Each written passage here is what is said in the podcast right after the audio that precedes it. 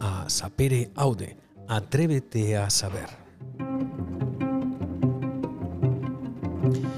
Un programa de Michael Thalion para todas esas personas curiosas, con ganas de saber, de conocer, de aprender cosas nuevas y cosas que quizás no sean tan nuevas.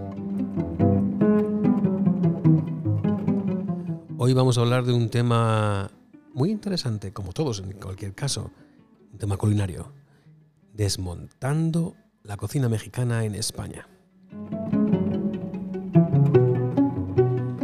Y para ello contamos con la presencia de Estefanía González.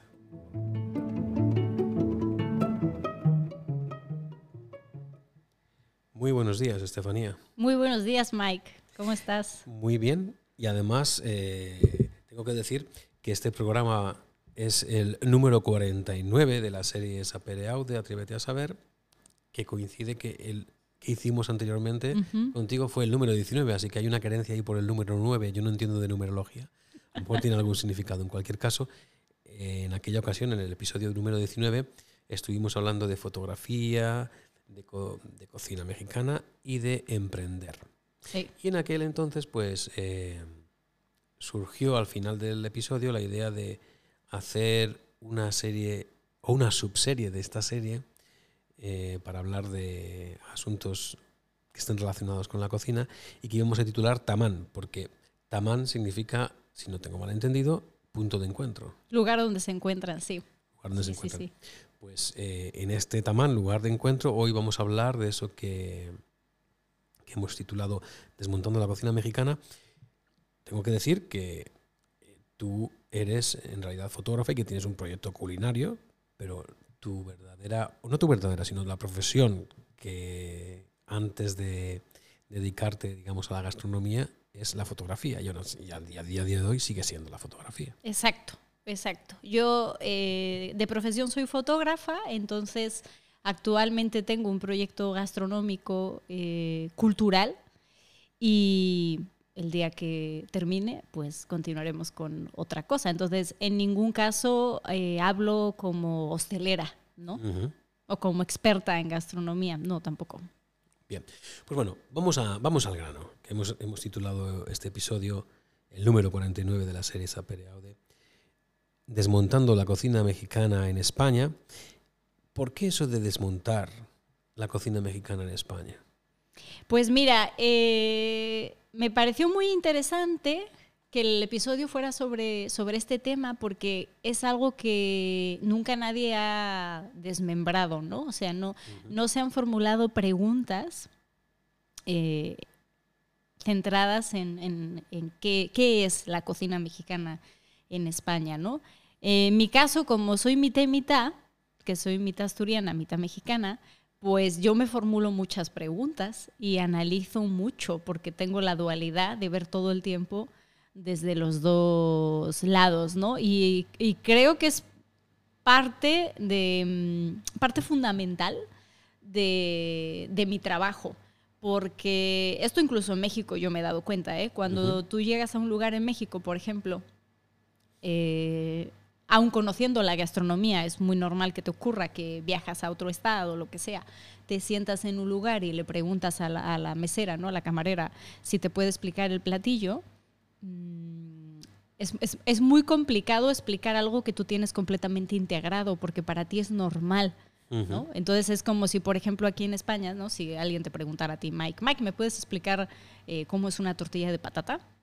A una persona que no la ha visto nunca, que no la ha comido, que no tal, pues claro, para ti es tan lógico, tan normal y tan sencillo que pues le vas a decir, pues lleva patatas, que las pelas, que las picas, que las fríes con cebolla, luego se bate huevos, se mezcla, ¿no? Y todo eso lo fríes. Bueno, has tocado un tema ahí Ah, de la cebolla, con cebolla, o sin cebolla. Con cebolla o sin cebolla. Debate nacional, debate, nacional. Entonces, ¿qué pasa? Que cuando tú se los, tú la estás visualizando en tu cabeza cuando se lo estás explicando, ¿no? Pero cuando tú eso se lo, se lo explicas a la otra persona, como nunca la ha visto y nunca la ha comido, no te está entendiendo realmente, porque, porque no sabe qué forma tiene, cómo es el proceso, porque es un poco raro, porque nunca en su cocina no hay nada similar, ¿no? Entonces eso es lo que pasa cuando hay una normalización, una interacción. Si eso lo ves desde fuera todo el tiempo con ojos de espectador, dijésemos, pues eres como niño. Todo le preguntas el por qué, ¿no?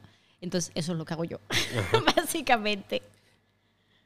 Entonces, para ir abriendo boca, ya que estamos tratando el tema culinario, nos va a dar hambre. ¿Qué es, qué es lo que no, los españoles no conocemos de la comida? De la comida y de la cocina mexicana. Uy, pues mira, eh, para el vínculo que hay entre México y España, que es una cosa, o sea, enorme, yo creo que de verdad no hay una conciencia de lo que es. Uy, lo que se conoce desde acá, ¿qué? ¿10%? No sé si esté siendo yo generosa. Sí, es muy, muy poquito con el gusto y el cariño que hay hacia México, ¿no? Yo creo que en España existen lugares de comida mexicana como desde los años 70, es probable, ¿no?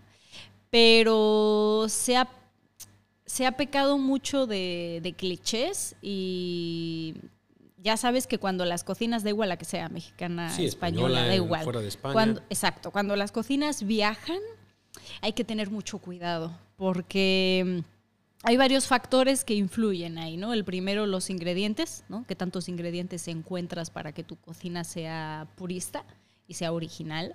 Em, la persona que lo va a desarrollar, qué tanto conocimiento tiene sobre, sobre esa cocina. Por supuesto, el lugar en el que estás abriendo. O sea, cada sociedad come, consume diferente. Y pues qué tan respetuoso eres, ¿no? Eh, yo ahí creo que es importante diferenciar si un lugar abre con una propuesta de negocio o una propuesta gastronómica. Eso hace toda la, toda la diferencia, ¿no? Entonces, eh, que en España haya, hubiera eh, lugares mexicanos hace 30 años, 25 años, cuando ni siquiera se encontraba cilantro, cuando no había limas, aguacate, ¿no? O sea, ingredientes muy, muy básicos de la cocina mexicana. Sí, sí, en esos años ya había alguna importadora. Eh, creo que limitaba mucho lo que se podía hacer. Entonces, eh, creo que hay que tener muy claro que si tú decides abrir en otro lugar eh, con una limitación muy fuerte, pues tienes que estar consciente que hay una barrera, ¿no? O sea, que igual que pongas afuera auténtica cocina mexicana en grande, igual hay que pensárselo. ¿No? Sí, si quieres ser... Ese ruido que, hemos escuchado es porque estamos precisamente en un punto de encuentro que es el restaurante Tamán y estamos en riguroso directo, aunque esto luego se escuche más tarde, y es los proveedores van llegando que los proveedores. van, llegando los alimentos y todo lo que utilizáis luego en la cocina. Exacto. Y mm, se me fue el avión, pero ahorita me viene. Yo te iba a preguntar, eh, cuando, porque ya, dado que eres eh, mitad digámoslo así, española, mitad mexicana, o mejor dicho, asturiana y mitad mexicana. Cuando llegasteis a, España, tu marido y tú, Luis Ángel Martínez, mm. llegasteis aquí como mexicanos sin tener ni idea de que terminaríais montando quizás un negocio que tenía que ver con la gastronomía y fuisteis a un restaurante mexicano ¿Cuál fue vuestra la, primera impresión, pues estando aquí en España y ir a un restaurante mexicano a comer comida mexicana? Pues además es que, mira, llegamos a Madrid con una propuesta, sí, con un proyecto fotográfico, porque yo vine a estudiar un máster de fotografía documental. O sea, nosotros no teníamos nada que ver con la gastronomía, más allá de comer rico en nuestra casa, ¿no? Con nuestra familia, que es lo que más nos gusta. Pero en ese en ese tiempo nos empieza a dar antojo de salir a comer comida mexicana y no solamente es que fuéramos a un lugar, es que llegamos a ir a más de 28, incluido alguno que está, bueno, que están fuera de Madrid, están en otras provincias. Entonces, claro, ya después de toda esa experiencia es donde nos quedamos impactados, ¿no? Y no solamente por, mm, por el nivel de, de qué tan bien comiste, que hay algunos que es mejor olvidar, sino por la falta de, cariño a la cocina mexicana, de, autenticidad, ¿no? En la que te das cuenta que es completamente una idea comercial, que no está tan alejada de cuando en Estados Unidos se inventa el, taco crujiente, ¿no? Que la, marca famosa que lo hizo fue el Taco Bell pero pues que es una idea comercial en la que una persona le vio que eso se podía exprimir muchísimo, que daba igual la calidad del producto, pero que lo que contaba era vender muchísimo, ¿no? Y entonces ahí es donde, ah, caray, espérame, porque se desvirtúa la, la cocina, ¿no? De lo que visteis al, al llegar a España. Mm. Ya has contado que estuvisteis en unos 28 restaurantes. Sí. ¿Qué es lo que dijisteis cuando, cuando lo visteis y lo, lo probasteis, lo comisteis? Y dijiste, esto, esto no. Es que en ningún lugar sentimos que tuvieran la intención de que se sentaran eh, personas mexicanas a la mesa. O personas que por lo que sea eh, conozcan mucho la cocina mexicana, porque pasa mucho que en España hay muchas personas que han vivido en México muchos años por trabajo, hijos crecidos allá. Entonces, eh, pues es muy curioso porque cuando esos lugares abren plenamente conscientes de que no es una cocina purista eh, y se dirigen a un público masivo, ¿no? De es que yo quiero que venga todo el mundo, que no quiera picante, que entre el niño, la niña, la parejita, la familia, la abuela, que nadie tenga una barrera de que es que es cocina mexicana y que el picante pueda ser un límite. También yo creo, creo que sin ser conscientes, estás poniendo una barrera a que todas las personas que sí conocen no van a entrar. En el momento que lean en la carta eh, en, en el exterior del restaurante, ¿no? Pues ya ahí se va a tomar la decisión de si entras o no entras. Porque creo que cuando tú decides los platillos que van a estar en, en la carta, eh, eso, eso, es- eso literal es una carta de presentación de un restaurante, ¿no? Entonces, es una declaración de intenciones. ¿Por qué? Porque si yo decido, imagínate, yo propietaria de un lugar o cualquiera mexicano, decides que en tu carta haya nachos, fajitas, burritos, mm, cinco tipos distintos de tacos y si bien te va hay unas enchiladas o un ceviche o algo así, eh, si yo lo leo como mexicano, eh, pues ya me quedó claro que esa- eso es muy, muy, muy limitado, es muy corto y es una adaptación Ah. completamente, ¿no? Entonces, pues no voy a entrar. No voy a entrar, porque es lo mismo, para, para poner el, el- el ejemplo conversor, ¿no? Es lo mismo que si tú, Mike, en el extranjero, llegas a un lugar y dices, mira, auténtica cocina española, y empiezas a leer la carta y lees eh, patatas de bolsa con salsa chumichurri, por poner, ¿sabes cuáles Sí, son? Como las sí, rufles, sí. ¿no? Así, bueno, patatas de bolsa con salsa chumichurri, este, bocadillo de lomo con queso, bocadillo de jamón, bocadillo de chorizo, paella valenciana y pescadito frito. O sea, es que eso suena a popurrí, ¿no? Porque es incoherente y aparte, si, si, si estás diciendo que eres un lugar de un restaurante no español, los, los restaurantes no sirven bocadillos. No es el no es el contexto, no es el, ¿no? aunque no deja de ser algo muy típico de España, pero no es el lugar. Entonces, ese sería la- el símil de comparar una carta española cualquiera con una, perdón, una carta mexicana cualquiera con una carta española en el extranjero. Así se ve como mexicano. O sea, da mucha pena, da mucha pena. Vale, entonces, ¿qué es lo que hicisteis para que no diera tanta pena? Pues bueno, intentar poner, estamos en ello, ¿eh? porque todavía es una lucha de intentar poner nuestro, nuestro granito de arena, eh, porque quisimos que el venir a comer con nosotros, que es que, es que esa es la idea, eh, fuera descubrir de verdad la cocina mexicana, o sea, hacer un puente a un hogar y nunca idear o pensar, es que estás en España, es que esto es Europa, es que no se va a entender, es que pica el plato, es que, o sea, no, no, no hay, no hay peros. Yo creo que cuando una receta está sabrosa, da igual si es mexicana, rusa, tailandesa, o sea, no le muevas, porque ya está buena de por sí, ¿no? Entonces, ese es el tema, que nosotros realmente lo que tenemos es una propuesta cultural. Somos muy, muy, muy puristas y respetuosos. Yo no creo en el todo vale, en el que sí, lo que cuentas cuánto factures o cuánto vendas o yo creo que no, que esto es esto es carrera larga y que el día que Tamán ya no exista y yo me dedique a otra cosa, que por lo menos, o sea, lo que yo quiero, lo que por lo menos es que muchas personas puedan decir que se quedan con cierto conocimiento de, cocina mexicana, que vayan a México, que descubran, que, valoren, sobre todo que, que empiecen a valorar, que empiecen a exigir en los lugares, ¿no? Decir, no, perdón, es que esto no es, es que, no, es que esto se lo están inventando. Tengo que decir que en el caso de Tamán, el restaurante mexicano, una fonda mexicana. Sí, es una fonda, una casa de comidas. Una casa de comidas que, remeda, por así decirlo, las eh, cocinas de humo mexicanas, o la cocina de humo. De las personas que vienen aquí, sobre todo los que vengan por primera vez, ¿qué es lo que tú has visto que les sorprenda más, si es que hay algo que les sorprende? Uy, pues mira, em, si vienen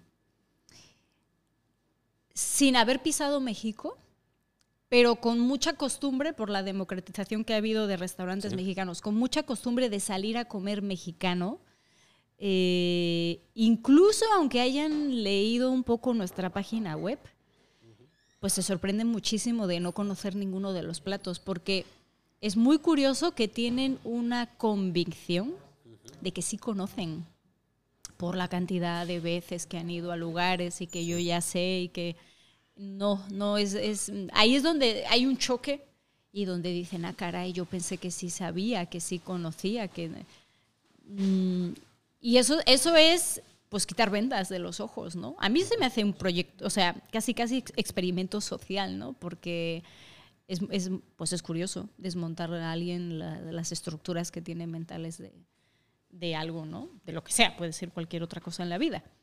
Pero sí, eso es lo principal de, de, de esas ideas preestablecidas y metidas a calzador que tienen. Y además que eh, yo como fotógrafa me lo, o sea, me lo cuestiono mucho, ¿no? ¿Quién decidió? ¿Quién decidió los estándares de cocina mexicana en España? ¿Quién tomó esas decisiones? ¿A quién le preguntaron? ¿No? O sea, eso, eso es muy interesante. ¿Por qué se han seguido esos patrones una y otra vez? Una y porque están, por lo general, ¿eh? están muy extendidos. Es cierto que en estos últimos tiempos ya están abriendo lugares como con propuestas un poquito más diferentes, un poquito más cuidadas pero los que están así como hiper mega extendidos, pues a mí me llama la atención de quién pensó eso. De hecho, muchas veces cuando le, le explico a la gente el contexto del lugar, lo que nosotros pensamos, y, y, les, les, eh, ¿cómo les, ¿cómo te digo? Como que les, les, les, hago, sí, les exteriorizo un poco, ¿no? Eso, eso que tienen tan evidente para que también lo vean ellos como espectador. Mucha gente me dice, bueno, pero es normal. Así pasa con todas las cocinas cuando viajan, ¿no? Pues, y, pero, pero ¿por qué es normal? O sea, ¿me, ¿sí me explico? ¿Por qué es normal?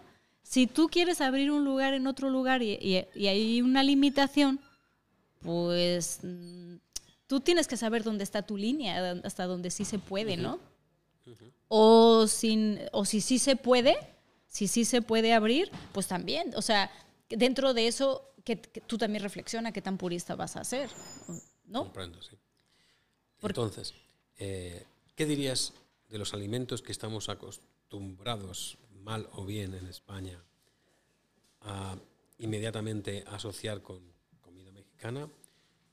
¿Cuáles dirías tú que, siendo mexicanos, porque obviamente, por ejemplo, los nachos son mexicanos? Bueno, más o menos, más, o, menos, Mike. Quiero, exactamente, a eso me refiero. ¿Cuáles dirías tú? Esto no es mexicano.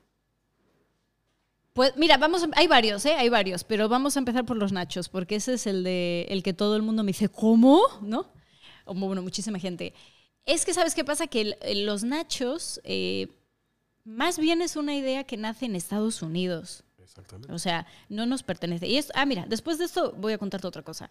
Eh, entonces, no nos pertenece a México, no nos representa. ¿Qué pasa? Que tú en México, eh, el único lugar donde, que yo conozca, ¿eh? No, tampoco quiero hablar de más porque luego México está muy grande, pero luego lo que yo conozco de donde tú puedes encontrar unos nachos y ya te digo que no se parecen a la idea que tú tienes en la cabeza de nachos, que son las tortillas de bolsa, eh, los frijoles, el guacamole, todo, o sea, todo lo que le puedas poner que se hace como un volcán, no. Eh, es en el cine. En el cine en México, tú llegas y es que no se parece acá porque tú puedes pedir un montón de cosas para comer para entrar a la sala. Hamburguesa, perrito caliente, palomitas de varios tipos, o sea, helado, lo que tú quieras. La gente entra y cena, muchísimos. Entonces, cuando hay, hay nachos, lo que es literal son una bandejita chiquita con esos eh, nachos de bolsa, ¿no? O sea, el triángulo que es como tipo, ¿cómo se dice? El, como doritos, ¿no? O sea, no son totopos hechos en la casa, son doritos. Queso fundido y jalapeños en rodajas. Eso es lo que en México alguien te va a reconocer como, como nachos, pero nadie te va a decir que es un platillo que, em, que respalda la cocina mexicana. Es un aperitivo, una botana, o sea, una chuchería y tiene mucho, mucho el contexto del cine. O sea, no, no en un restaurante, no en una casa, no, o sea, no, no, no va por ahí la, la historia, pero lo mismo que hablábamos antes de las, las patatitas fritas, ¿no? En España es muy típico que te tomas en un lugar, te pides una caña, una Coca-Cola y te pone patatas fritas. ¿Tú dirías que eso es un plato español? No. Pues es lo mismo, exactamente pasa lo mismo. Últimamente, en estos últimos años, sí he visto lugares en México que están empezando a servir, lugares muy desenfadados, ¿eh? empezando a servir esa idea de nachos como conocen en España. Pero no ha sido porque México quisiera, ha sido porque el cliente lo está pidiendo, porque el turismo en México ha subido de una manera masiva. Pero no es tradicional, no es original y por supuesto no, pues yo creo que los mexicanos nos ofendemos de que, de que nos digan que eso representa la cocina, ¿no? Las fajitas, por ejemplo, invento de Europa. No, no, no, comemos fajitas en México. ¿no? Y los tacos es algo que a mí me, a mí me causa mucha controversia porque se han abusado tanto en España, tanto, tanto de la idea del taco, que tiene, tiene varios puntos. Este es importante, ¿eh? porque eh, por un lado es el que ha dado a conocer la cocina mexicana, ¿no? O sea, por eso la gente dice, cocina mexicana, tacos. Sí. Pero por otro lado, nunca les cuentan, porque pues no les conviene, ¿no? Que, realmente tiene mucho, mucho el símil a los bocadillos en España. O sea, que sí se comen muchos, sí. Que son muy tradicionales, sí. Que los comes todos los días, no.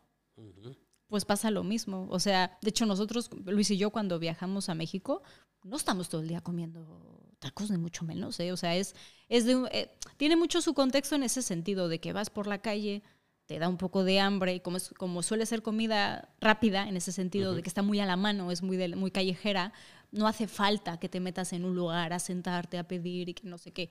Te paras en un puesto, te pides dos, cuatro, seis tacos dependiendo del hambre que tengas y continúas.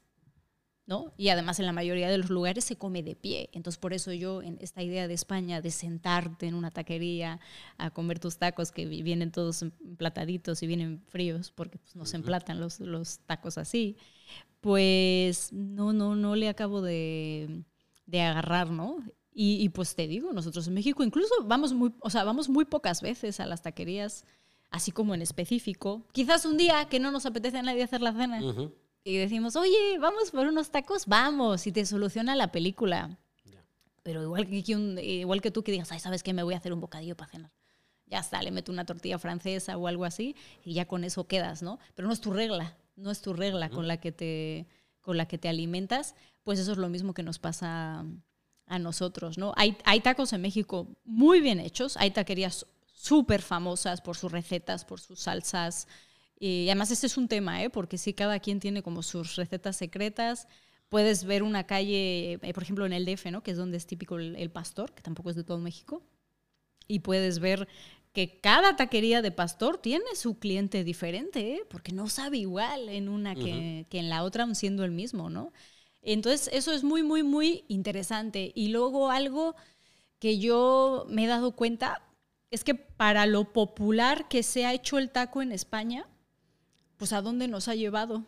Si tampoco han, ¿sabes? No, no han llevado la cocina mexicana a un nivel en el que se valore, en el que se respete, sino se, ha democratizado muchísimo. Eh, mucha, mucha gente piensa en precio, ¿no? O sea, que tú dices, no, no, tacos a un euro. Y ya, tacos a cinco euros, no, hombre, es una barbaridad, eso es un robo, ¿no? Pero no están viendo más allá, en que seguramente hay recetas que para los ingredientes que requieren pues hay que traerlos. Y si quieres que estén hechos con buena carne, pues hay que pagarla. Entonces, no es tan barato, aunque lo veas sencillo y chiquito, ¿no? Entonces por eso yo me pregunto eso, digo, pues es que otra cosa que el democratizarlo todo, o sea, tanto, nos hubiera llevado a un posicionamiento, a un respeto a la cocina mexicana, pero nos ha llevado a meternos, pero a calzadores, en cocina rápida, en barata, en que, no, en que no es algo a valorar. Y entonces, pues ¿para qué nos ha servido 30 años vendiendo tacos? Mejor hubiera servido platillos de tu abuelita. Antes, cuando has empezado a hablar de los nachos, has dicho que ibas a contar otra cosa, no sé si ha sido... Sí, este, por lo del Tex-Mex. Exacto. Algo que a mí me sorprende mucho, mucho, mucho es que muchas veces cuando yo hablo con la gente me dicen, claro, es que si no es cocina auténtica, pues es Tex-Mex. Y yo les pregunto, ¿pero ustedes han estado en Estados Unidos? No. ¿Y entonces por qué dicen que es Tex-Mex? Ah, no sé. Ah, bueno, pues eso es una buena pregunta, ¿no? Fíjate las, las, ¿no? las luego las convicciones que tiene la gente. ¿Quién sabe de dónde se las saquen? A mí es lo que se me hace súper curioso. Cuando cierre Tamán he de hacer un libro reflexionando sobre, sobre todo esto, ¿no? Y entonces dice, no, pues yo creo, pero ¿tienes argumentos? No, no, no, la verdad que yo creo que, no sé, por, pues por lo de los nachos y eso suena como gringo, ¿no?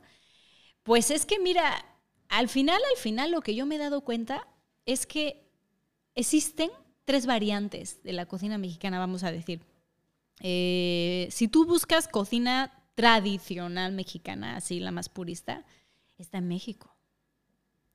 Si tú hablas de cocina Tex-Mex, pertenece a Estados Unidos y no se parece absolutamente en nada a la cocina mexicana, y pongo entre comillas, que se está sirviendo en España o en Europa, si extendemos. En nada. ¿Por qué? Eh, primero, porque Estados Unidos tiene mucha migración mexicana. Es diferente el perfil mexicano que va a Estados Unidos, que a grandes rasgos esto siempre, que el que está llegando a Europa, ¿no? O el que ha llegado en los últimos años. Muchísima gente mexicana que ha venido a Europa ha venido a estudiar, ha venido a invertir, o sea, no vienen a trabajar en hostelería. No, no es ese el perfil. Que siempre hay alguien, sí, pero bueno, no es la gran mayoría. En Estados Unidos, y no solamente porque vayas a lugares de comida mexicana, sino en general, las cocinas están llenas comunidad mexicana, porque es otro perfil de personas que van a buscarse la vida, a buscar oportunidades. Luego por la cercanía geográfica, o sea, ¿no? En Estados Unidos es familiar hablar de México. Muchísimos estadounidenses veranean en Estados en, en, México, perdón. Entonces, por eso ese vínculo, esa cercanía, bueno, para más dato, el norte de México tiene tan buena calidad de carne que son los únicos que tienen permitidos porque la carne no se puede exportar. Pues el norte de México es el único que tiene permitido exportar carne a Estados Unidos. Y será que no tienen carne los gringos, pero imagínate, ¿no? Entonces existen esas conexiones que provoca que sea diferente. O, por ejemplo, em, personas mexicanas que emigraron a Estados Unidos, sus hijos nacen en Estados Unidos y ya son como mitad y mitad, ¿no? Dependiendo qué tanto se hayan metido en la, en la cultura estadounidense, por eso también se habla, de, por ejemplo, en, en, Los Ángeles, ¿no? de la gente que es chicana. Y entonces eso provoca que tienen esa especie de dualidad. Y seguramente hay un montón de lugares mexicanos donde la técnica, la receta, los ingredientes lo tienen mucho más a la mano y mucho más integrado, pero cuando tú ves el producto final, ¿no? el, el taco final o lo que sea, en la mayoría de sitios el aspecto ya es de Estados Unidos. O sea, tú ves ese taco y dices, ya no es de México. Qué curioso, ¿verdad? Pero porque en Estados Unidos pasa mucho que hay una es una sociedad a la que todo les gusta too much, ¿no? O sea, atascado, grande, tal. Y por eso muchas veces el aspecto de su comida no se ve ya como el de México. Y un dato importante, los estadounidenses sí comen picante. Eso hace toda la diferencia. Entonces, ¿qué pasa? Que la cocina mexicana que se ha pensado para España, yo la he bautizado como la mexiñola, porque si te das cuenta, la mayoría, la mayoría ¿eh? de las cartas se han pensado para que no sean picantes los platos, para que sea una opción, ¿no? Cosa que no puede ser, o sea, no se entiende la cocina mexicana sin, sin chile como ingrediente, independientemente de que existen niveles de picor. Pero si tú analizas estas cartas, pues sí, unos nachos no pican. Con todo lo que lleva ya se quedan bastante mojados, con el queso fundido y que no sé qué, no pican. Este, las fajitas, pues son de que pollo con pimientos, ¿no? En México casi no se ocupa pimiento morrón, o sea, con sus pimientos de acá, porque precisamente tenemos muchísimos chiles, ¿no? Y, este, los pimientos son nietos nuestros. Y aparte de eso, que las fajitas son de acá. Luego, los tacos. Eh, taco de tinga de pollo. Que la tinga sí pica originalmente, aquí no pica y no se comen tacos y si la sirven en tacos. Como ya es un taco jugoso, dijésemos, pues ya no es necesario que le pongas salsa. Ya está, ahí ya tienes uno, se lo va a comer todo el mundo, hasta los niños chiquitos. La cochinita pibil, pues igual, no pica, como guisado no es picoso. Lo que sí pica cuando la comes en Yucatán es la cebolla morada encurtida por arriba, ¿no? O si le pones un guacamole. El guacamole, por cierto, ha de ser picoso siempre. Un guacamole que no pica no es guacamole, ahora que me acordé del tema. díselo a los supermercados en España. Ay, qué horror. No, no, no, no, qué horror. No, no, no, mejor cerramos esa puerta, Mike. Otro día. Venga, vale, vale. Otro día. Entonces, si te das cuenta, todos los taquitos han sido pensados en esa fórmula para que ya sean eh, guisados jugosos a los que no haya que ponerle salsa. Claro, como en México tú llegas a las taquerías no hay tinga de pollo, no hay cochinita pibil, o sea, suelen ser más bien de, la carne sola, ¿no? O sea, suadero, bueno, de lo que sea, que lo pidas de birria, de costilla, o sea, y aunque esté muy jugoso, a nadie se le ocurra comerse sus tacos sin salsa, o sea, porque es, es el otro 50% del taco, ¿no? O sea, qué tan buena está tu salsa. Entonces, esa es la combinación de la tortilla, la carne, la salsa y luego las verduritas que le pongas por arriba, eso es un taco final. Si tú decides quitarle la mitad de los ingredientes, no tiene chiste ninguno. No, no, no, no, no. Y por eso yo creo eh, que se ha pensado muy, muy light, ¿no? La cocina mexicana acá. ¿Qué pasa? Que si haces platillos guisados, eh, el chile pasa a ser un ingrediente básico. básico, obligatorio, parte de exactamente lo mismo que si tú llegas acá a un lugar español y dices, ah, pues yo se me antojan las albóndigas, pero me las hacen sin cebolla. ¿Qué te van a decir? Que no se puede, que pues que, que ya se hicieron, que así es la receta, que, o sea, que, no, que, no, lo conciben, más bien, ¿no? O sea, el camarero se va a quedar con una cara. Pues nos pasa lo mismo a nosotros. Claro que pica. Sí, hay, hay niveles, ¿no? Puede picar poquito, puede picar medio, puede picar muchito pero pues eso es algo que se entrena, o sea, se, genera una tolerancia. Entonces, si tú partes de la idea de querer comer comida tradicional mexicana sin picante o que sea como casi imperceptible, pues vamos en dirección errónea, ¿no? Como querer ir a un hindú y que no te gusten las especias, o sea, igual, igual, igual no es el lugar, ¿no? Pero me sorprende ¿eh? que, eh, que muchísimas personas eh, llegan conmigo con esa, con esa idea, ¿no? De, no, sí, sí, oye, pero todo pica. Pues sí, o sea, ustedes decidieron venir a comer comida tradicional mexicana a mi casa, ¿no? Este, ¿De dónde sacaron la, idea de, que, no, de que no pique nada, de que ustedes lo, dejen aparte, ¿no? Ah, pues es que eso es lo normal. Pues es que ahí está el detalle. Ahí está el detalle, chato. ¿Qué más cosas te gustaría decir al respecto, esto de desmontar? Pues mira, eso que hemos hablado un poco en general ha sido como de los estándares que se han estado siguiendo hasta ahora, ¿no? Son como los más, los más trillados, vamos a decir. Em, creo que últimamente están abriendo como otro tipo de lugares a los que se les está invirtiendo mucho en decoración, o sea, propuestas muy, muy, muy económicas, eh, y entonces es súper curioso porque está pasando otra cosa, lo mismo que al principio no sabemos muy bien quién les convenció de algo, ahorita les están convenciendo de otro, ¿no?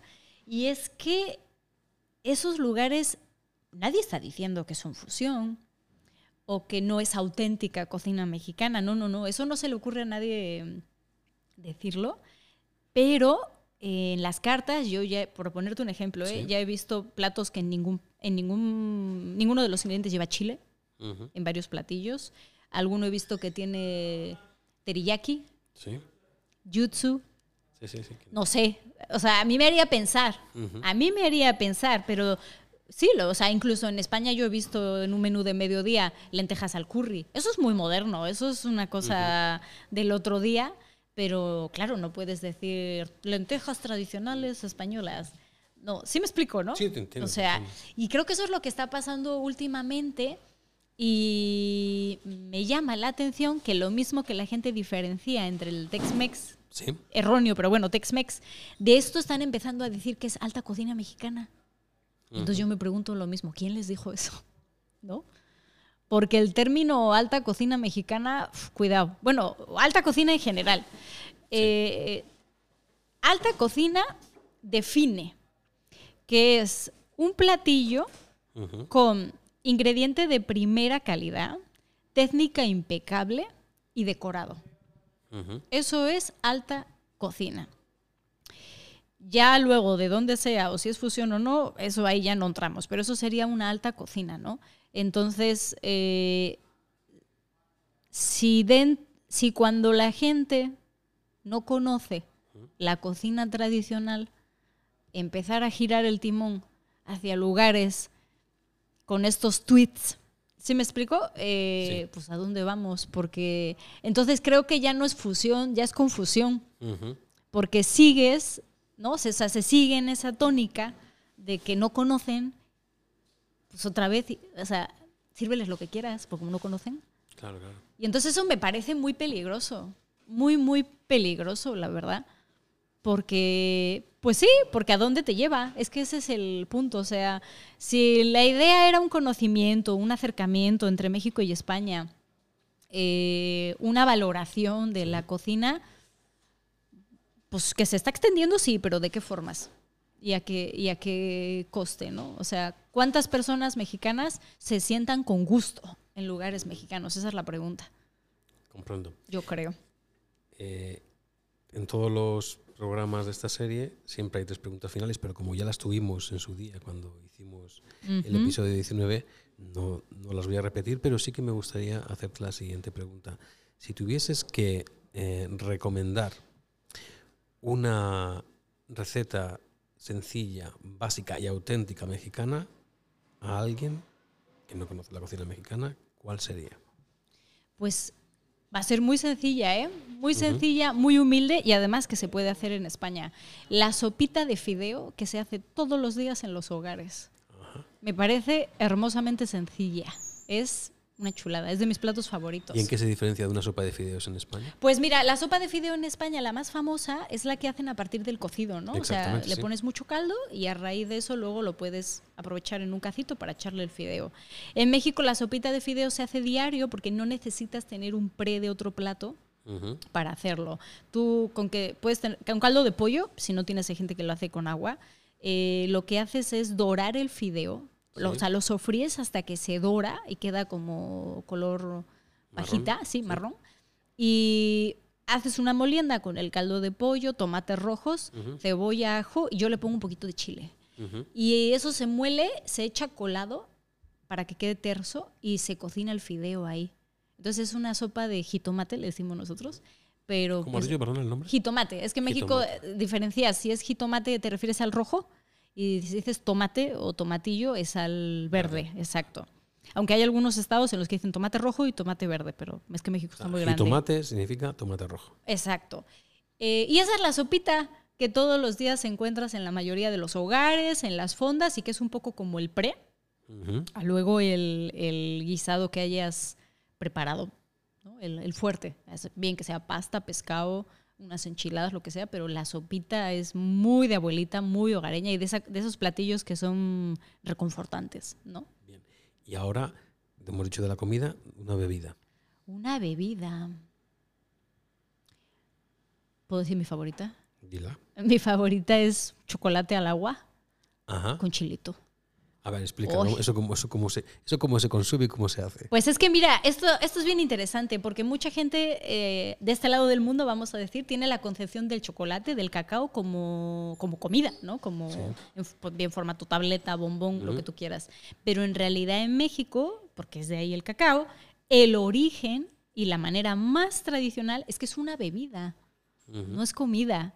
Comida como tal, ¿no? Si es alimento, pero es una bebida. Entonces, una de las maneras más antiguas de tomar el, chocolate, el cacao, de, hecho, chocolate está mal dicho porque implica que lleva leche, ¿no? El cacao, es con una base de agua, molido en una base de agua caliente y especiado. Entonces ahí ya depende si le pones clavo, canela, lo que sea. Pero si nada más le pones un chilito, da igual que sea guajillo, chipotle, el que sea de tu preferencia, molido, ¡ay! Eso queda delicioso. Y lo más tradicional. Sin azúcar y sin nada. Lo más tradicional es endulzado con miel. Así se lo tomaban. ¿Y frío? No, caliente. O sea, se prepara chocolate caliente, caliente, y lleva chile. Sí. Eso es la manera más tradicional de tomarse un cacao en México, con base de agua, con chilito. Pues, eh, Estefanía, muchas gracias por la conversación de hoy. Continuaremos con esta serie, subserie de Sapere Aude, que vamos a titular Tamán Punto de Encuentro. el siguiente programa lo protagonizará Luis, tu marido. Sí, ya le toca. Ya le toca, que has, que has hablado tú mucho. Pues muchísimas gracias. Gracias.